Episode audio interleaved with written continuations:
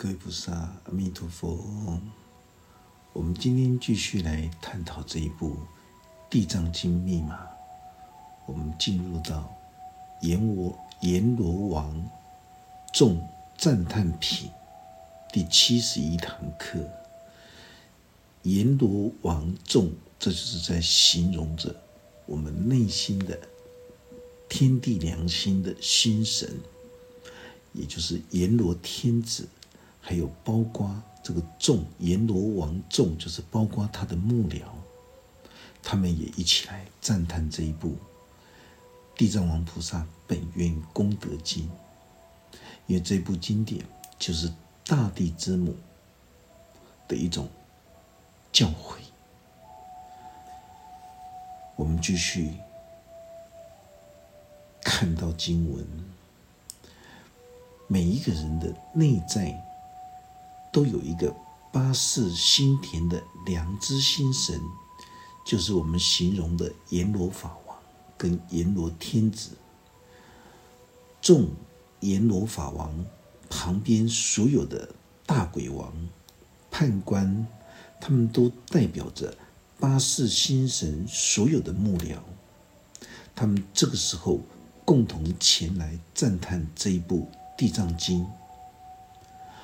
尔时，大体为山内有无量的鬼王跟阎罗天子，他们全部都来到了刀立天宫，来到了释迦佛陀正在宣扬孝道大愿的地藏法门，所以他们就来到了这个佛所。佛所就是代表每一个人。清净本觉的善的极致的，就是清净本心，就是善的极致。这个就是佛处，也可以称之为叫做清净如来现前。所以，一般的恶圣外道的人，他们对于心中的佛性，就是觉性，他们还不是很明白，所以他们不清楚。当起心动念从清净本心的起心动念向欲望的苦海游去的时候，这叫做苦海无边。只有回头是岸，才称之为叫做返璞归真，重返我们这一颗清净本觉的佛心。所以见性成佛，并不是一个向心外去追寻的一条路。而是重返清净本心，只有返璞归真，才能够重返清净本心。所以这个地方的佛处，就是在形容，一旦你进入到心地干净的这个地方，这个就是清净本心的这种佛处。这些所有的阎罗天子。包括幕僚，他们都想要了解到《地藏经》经文里面不懂之处。在我们的良知心神八世心田的良知心神的阎罗法庭里面，总共有三十四尊的大鬼王。这些大鬼王统领了所有的百千的小鬼王，他们都是在阎罗法庭旁边的幕僚人员。这是代表着，在我们的一心之中的天地良心之处，有静居阎浮提。这个阎浮提就是在形容着我们的一心之中起心动念的娑婆世界，各有所执、各有所思的这种诸鬼王跟阎罗天子，他们今天都是承受了如来善性的威神之力。包括地藏王菩萨大愿孝道的精神力量，所以他们全部都来到刀立天宫，也就是心轮的部位。如来的威神之力，法师说过，就是一切善性之力的极致。所以，为什么说在人间世界修行学佛，就是一个善人？他才会修行学佛，从这种修行学佛的这种小善，它会延伸到清净本心，也就是亲近如来现前的自己善行。所以，我们的良知心神的阎罗天子，他也是代表天地良心的一种善性之神。在经典里面提到了所有的鬼，这个鬼绝对不是在形容着所有的磁场啊，这个灵视的这些磁场能量。这个鬼，经典里面的鬼，就是在形容我们内在心灵世界里面。那种阴私晦暗的行为，都可以统称为地狱恶道的鬼。所以在三十四尊大鬼王，他们统领了百千万亿的小鬼王，而且都在我们的良知心神的阎罗法庭里面，记录着我们所有作恶造业跟行善布施的种种记录。释迦佛陀这个时候，透过了所有的这一些阎罗天子、诸鬼王们，在记录着我们这一生所有起心动念的种善因得善报，种恶因得恶果。这也是在强调着，今日的心性就是明日的命运。命运的流程，你可以透过了地理风水算命的统计学，它可以达到八九不离十。但是很抱歉，所有的地理风水算命的人，他没有办法来协助你创造自己的命运，因为今天的心性，如果是六十分的光明。你明天的命运不用算了，明天的命运必定就是六十分的光明，不可能会有六十一分。为什么？就是因为在八世心田的天地良心的阎罗法庭里面，有这么多的阎罗法王的幕僚们，他们在记录着你的起心动念。很多人都会说，我只是心中。生出了一个恶念，但是我没有去做，很抱歉，起心动念，所有的罪恶业报就已经形成了。所以有智慧的人在起心动念不正确的时候，当下立即忏悔、修正、调整。可是大多数的人起心动念。自己无法觉知到底是善恶之念，所以最终，当他在行持恶行的时候，那就是一种结果了。不用等到报应，这个是必定来的，都是必定现世报而来的。哦，很多人都想要种菜瓜得不啊，所以法师在监狱里面。每一次法师都会譬喻的告诉所有受刑人同学，法师会说：“你们就是因为种菜瓜，然后后面大家都会回答‘谁不啊’。”法师就说：“你们就是因为想要赌一把，人世间没有赌一把的事情。不要以为说人间世界，我只要赌一把的话，我就能够假霸离。”那是不可能的事情。作恶造业就是作恶造业，有这么多的三十四尊鬼王、阎罗天子，所有的这些判官们，这些都是在形容着我们的良知心神。旁边的这些所有的阎罗法庭的幕僚，他们记录的非常清楚。所以，在一个人当他在往生要断气之前，他的大脑，现在所有的科学家已经知道了，他的大脑就像液镜一样，就像快速转动的一个录影带一样，把你这一生你都已经忘记的行善跟作恶的这种心念，全部都会浮现出来。那个有百千万亿、无量无边的这些念头，连你自己都忘记的这种善恶之念，它全部都会浮现，做最后的一个这种，等于就是一种业境，让你做最后的一个巡礼，啊，巡礼，也就是看看什么地方我应该可以做得更好，可是我却没有办法去做，因为心中拥有了太多的无知愚昧。所以造成了此生的遗憾。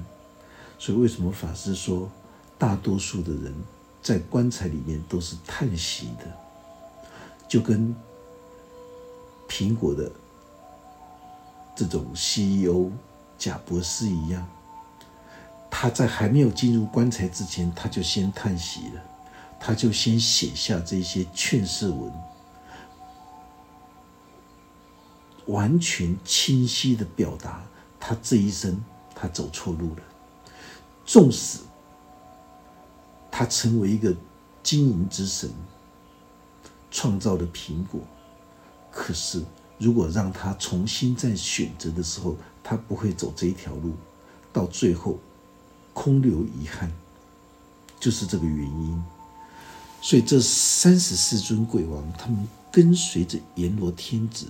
全部都来来到这种刀立天宫的心轮部位，阎罗天子右膝跪地合掌，对释迦佛陀说道了：“世尊，今天我和所有的大鬼王幕僚，因为承受如来的威神之力，也就是善性极致的威神之力，还有地藏王菩萨的孝道大愿之力。”我才能够来到刀立天宫法会的现场，这也是我们复持佛法所得到的福德因缘。现在弟子有一点小小的疑惑，想要请示世尊，唯愿世尊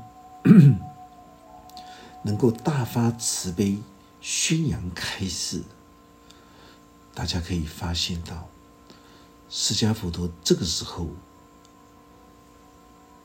在《地藏经》里面安排了这一号的人物出来提问，就是因为释迦佛陀想要透过一切人事物的譬喻，来形容我们心灵的良知的一种自我审判。释迦佛陀安排的这些剧情。也是大家迫切需要了解的问题，所以阎罗天子会与所有的大鬼王共同来赞叹《地藏经》的殊胜。世尊对阎罗天子回答道：“你尽量的提出问题，我会为你解说。”这个时候，阎罗天子他恭敬虔诚的顶礼释迦佛陀。顺便回过头来对地藏王菩萨做一个恭敬的注目礼，这就是在代表着，在每一场法会里面，他的本尊就是本师释迦佛陀，而地藏王菩萨就是释迦佛陀的堂弟法藏比丘，所以阎罗天子他要问候释迦佛陀。所以向释迦佛陀顶礼，同时也向旁边《地藏经》的主要角色法藏比丘行虔诚恭敬的注目礼。因为阎罗天子在这个地藏法会里面，他不可以在释迦佛陀面前顶礼地藏王菩萨，就好像。你今天在一个法会里面，当着这位师傅的师傅面前顶礼这位师傅。如果有法师的弟子要向法师顶礼，而法师的师傅在旁边的时候，你就不可以向法师顶礼，你必须要向法师的师傅去顶礼。法师这种譬喻，就是在告诉大家，这就叫做伦理的规范。在法界，很多人都在家里面供奉佛堂，那是有伦理的。可是法师经常都看到无知愚昧的众生在家里面。设佛堂的时候，把土地公比观世音菩萨还要大的放在上面，把所有的诸神比释迦佛陀还大的放在本尊，就好像我们今天去到任何的一个寺庙道场，我们会发现到它的主殿、正殿一定是本师释迦佛陀。除了本师释迦佛陀之外，才会有其他的偏殿的地藏殿、观音殿、弥陀殿，才会有这些偏殿。为什么？因为十方诸佛菩萨的功德事迹都是释迦佛陀他身历其境印证出来的法身，所以释迦佛陀可以说出所有。十方诸佛菩萨们的功德事迹，如果没有本师释迦佛陀，称之为本师，就是佛教，就是释迦佛陀所创立的。可是有很多恶圣外道的人，他们喜欢观音，他们喜欢地藏，所以把本师释迦佛陀完全弃之不顾。这个就是缺乏伦理，一定要记得。很多人说吃果子拜树头的原因就是这样子，你不能只是去拜这些这些果子，这个树头，你却是不懂得恭敬感恩。原理是这样子的，哦，所以这个时候阎罗天子对释迦佛陀说道。我看到地藏王菩萨在六道生死苦海里面努力不懈怠的引渡众生，阎罗天子想尽了百千万亿种种的方便法门，要来引渡受苦受难的众生。因为良知心神所掌管八世心田的阎罗法庭，阎罗天子很清楚知道地藏王菩萨在娑婆人间。引渡百千万亿受苦受难的众生，所以称之为叫做法中之王。因为地藏王菩萨所引渡的六道生死苦海众生，都是无量无边复杂心思的人。所以，为什么《地藏经》一开始的时候，连释迦佛陀跟七佛之师的龙种上佛，也就是文殊师利菩萨？当释迦佛陀跟文殊师利菩萨他们用佛眼来统计，都无法计算出今天来到刀立天宫参与地藏法会的人数有多少。因为在六道生死苦海的众生，他们都拥有无量无边各种不同的复杂心思，复杂到连成就佛果如来。都无法去计算跟衡量，这全部都来到刀立天宫的众生有多少？大家可以好好的听法师解说。我们在过去从我们出生到现在，这就是过去的众生，每一个兴起动念都是一个众生的升起，所以从出生到现在。就有无量无边的众生，那么现在的众生呢？就是现在的想法，起心动念的想法，一分钟有几个众生升起？在未来尚未起心动念的这这些众生，也是无量无边，难以计数。所以，整个来到刀立天宫参与地藏法会的。世间众生，那真的是无法衡量、难以计数。光是指着个体小我宇宙意识，就已经是无量无边了，还包含了所有他方世界的每一个个别生命体，它的起心动念，那真的是像恒河沙数的这个数字一样，无法衡量，难以计数。阎罗天子他说到了。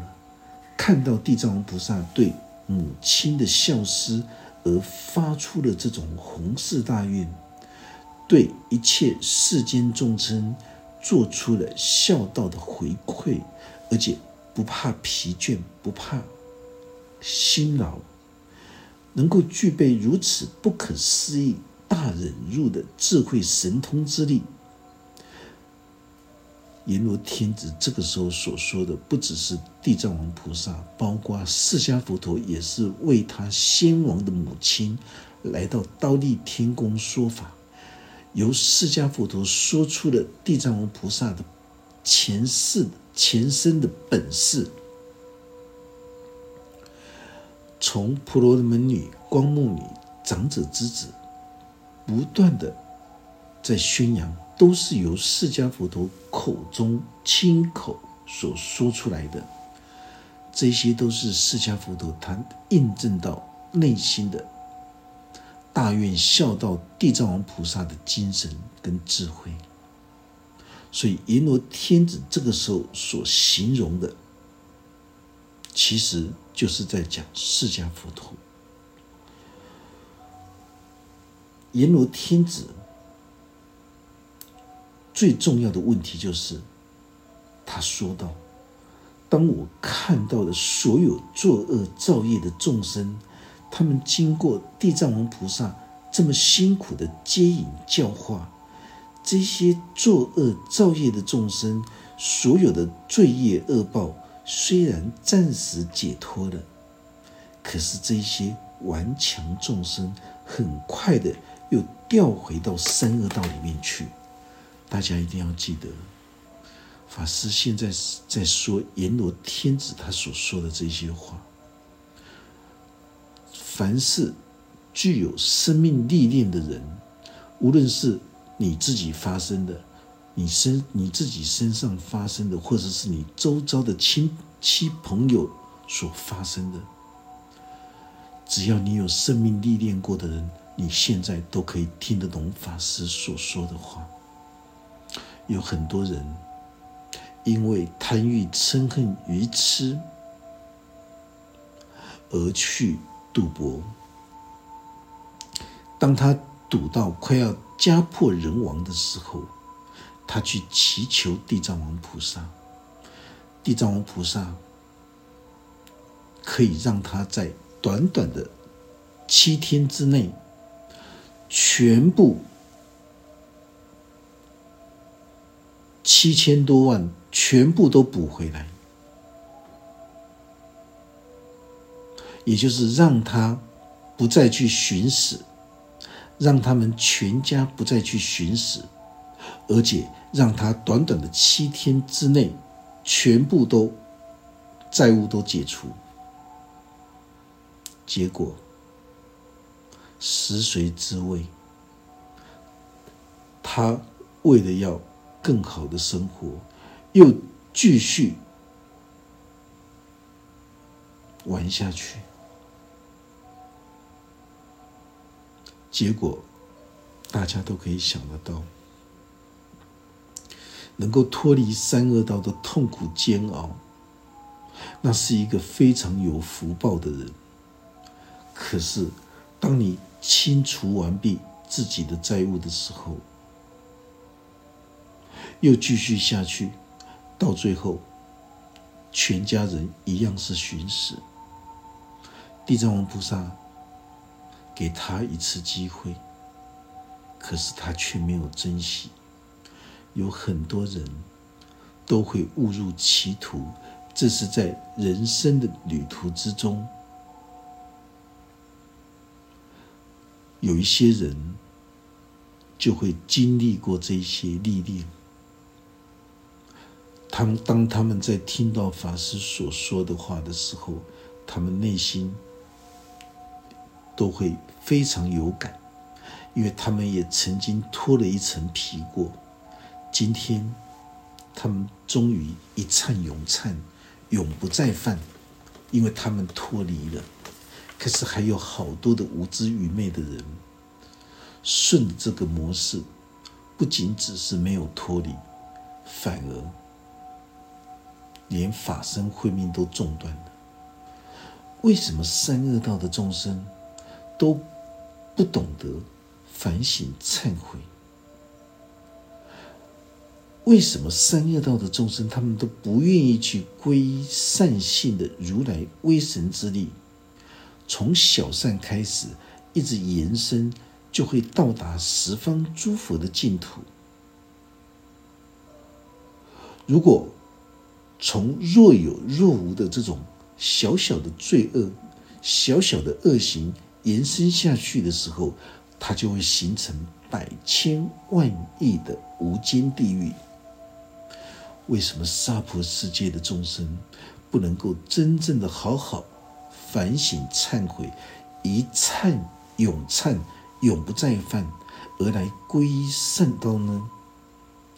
只要他们能够皈依善道。皈依三宝就是皈依善道，只要他们能够皈依善道，就是代表他们可以永远求得解脱三恶道之苦。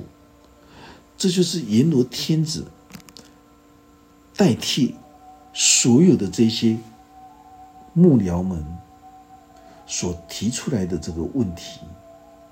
所以这个时候，释迦佛陀就告诉阎罗天子。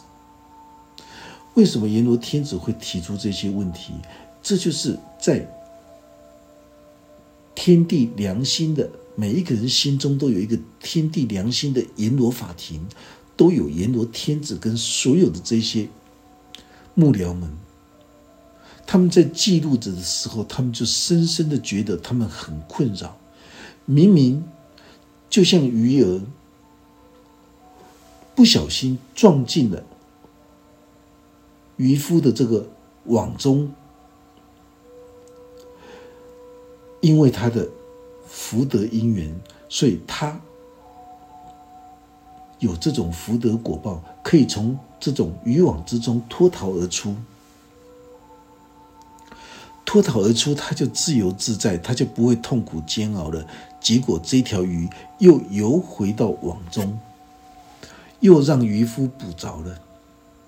又陷入了三恶道的这种痛苦跟煎熬，所以阎罗天子，包括所有的幕僚们，他们实在想不透。你经过一次的跌倒了，你为什么还不怕呢？还要将自己的生命、肉体的生命，包括法身慧命都赔进去了呢？这就是阎罗天子现在的问题。这个时候。释迦佛陀就告诉阎罗天子说道：“地藏王菩萨如果能够施展神通智慧，他就可以引渡众生的话，那么地藏王菩萨早就用神通智慧去引渡所有的世间众生了。因为地藏王菩萨就是代表着宇宙大地本尊。如果今天，能够用神通去引渡众生，释迦佛陀说道：“我就不必每天在炎热的天气里面坚持弘法办道，弘扬佛法真理智慧了。”所以，弘法办道需要坚定的信心。我们今天在弘法办道的时候，我们的所有的饮食、衣服、卧具，我们都具足。我们不像以前原始佛教的时候，释迦佛陀一天吃一一餐饭，他都要亲自去化缘。那种修行的艰劳、艰辛劳苦，就像南传的出家众也是一样。他们每天都会去化缘，他们维持着原始佛教的这种方式。人家给他吃什么，他们就恭敬虔诚的接受。所以有很多人说，南传的人都出出家人都没有吃素，不可能成就。不要有这种小善小心眼的分别心跟所知障来修行学佛。这个在原始佛教的时候，连释迦佛陀都是一样的。他们在接受了所有的世世间众生的供养，让他们能够天福天寿，因为他们供养三宝。也就是让世间众生有这种机缘，能够供养三宝。所以，当一个修行菩萨，你在挑人家给你吃的东西啊，这是小鱼干啊，这是什么？这是什么？这个我不吃，这吃了我就破了戒的。这种分别心根本就不是一个发出真心追求真道的修行菩萨。我们反过来说，在我们的，在我们台湾，或者是在过去的中国，因为有豆腐，因为有豆类的食品，做的会比肉更好吃，所以才会发展出特殊的这种素食文化。一样，无论是素食文化。或者是难传，或者是这个藏密，我们都不要因为饮食而去批评他人，因为每一个地区都有每一个地区的这种文化，不要把这一些饮食的东西拿来冠冕堂皇的来当成说南传的跟藏传的就不会有成就者。绝对不可以这样子，哦，像这种分别心，你顾好你自己就好了。你觉得素食很好吃，你就去吃素，你吃素就能够获得健康，吃素能够让我们的心中升起的这种大悲心，不会忘失的这种大悲心。但是你今天如果告诉人家吃素有多少的功德，很抱歉。这就是在打妄语。吃素就是能够让我们身体健康，让我们常养悲心。你拿这个吃素来当成能不能成就，这是绝对不行的。哦，所以说大家不要太夸大这种吃素的功德。如果你真的要吃素的话，你连水都不要喝了。因为每一杯水都有八万四千种微生物，所以在大圣佛法里面强调的就是不要一文解义。如果你在一文解义的时候，你很容易就是会自己打自己的脸，自己打自己的嘴巴。法师听到有很多的人在在在这个公开的媒体里面在宣讲佛法。就是在一文解义，当他在一文解义的时候，法师就知道后面不好收拾了，因为他会一边讲一边打自己的嘴巴，讲到东就打到东，讲到西就打到西。为什么？因为他照着经文里面的文字来譬喻形容。你譬如说，你讲到阎罗王中赞叹品。你就说这个是死后的世界，阎罗王在那边审判，在地狱里面要审判。很抱歉，真的不是。离开我们这颗心之外，没有地狱，没有天堂。阎罗法王就是八世心神的良知心神，八字心八世心田的良知心神。你的所有起心动念的作恶造业、行善。这些善因跟恶因，都会由这一些所有的幕僚们、阎罗法王的幕僚们在记录着。这就是今日的心性，就是明日的命运。命运就是自己创造的，真的不要怀疑。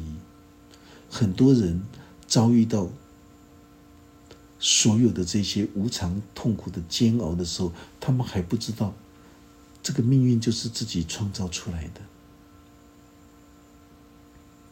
就好像有一个老菩萨来告诉师父，他说：“我的孩子喜欢运动彩券，喜欢玩运动彩券，然后把给他的房子都赔光了。”法师告诉他，一定要严正的制止，告诉他有多少人走这一条路，到最后家破人亡的这个实际的例子。太多的人了，一定要很谨慎、很严肃的告诉自己的孩子。可是这位老菩萨竟然告诉法师说：“讲也讲不听了，随便他了。”大家知道吗？当自己的孩子不管几岁，如果是无知愚昧的时候，你就是要设法当头棒喝。就这个老菩萨也放弃了，很快的，不用一年的时间，不只是赔一栋房子，赔了好几栋，未来家破人亡，妻离子散。这是一个很残酷的一个现实，《地藏经》密码法师在说的每一件事情，你都要举一反三。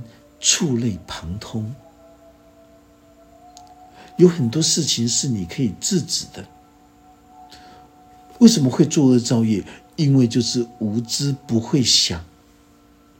可是，如果他有福报的时候，他就会遇到了亲朋好友来对他做出当头棒喝。你要让他苦海无边，回头是岸，不容易呀。就是要当头棒喝，给他剧情。你如果没有让他给他剧情的时候，这个孩子永远长不大。等于是你生他养他教育他一辈子，到最后结婚生子，竟然掉入到三恶道里面，受尽了痛苦煎熬。佛法的殊胜就是这样子，一个能够来修行学佛的孩子，当父母亲的不用担心他，因为他懂得用谦敬的生命态度来面对他的人生。只有不会想的孩子，你才要设法让他懂得会想。今天我们这堂课就讲到这个地方，愿佛法真理智慧。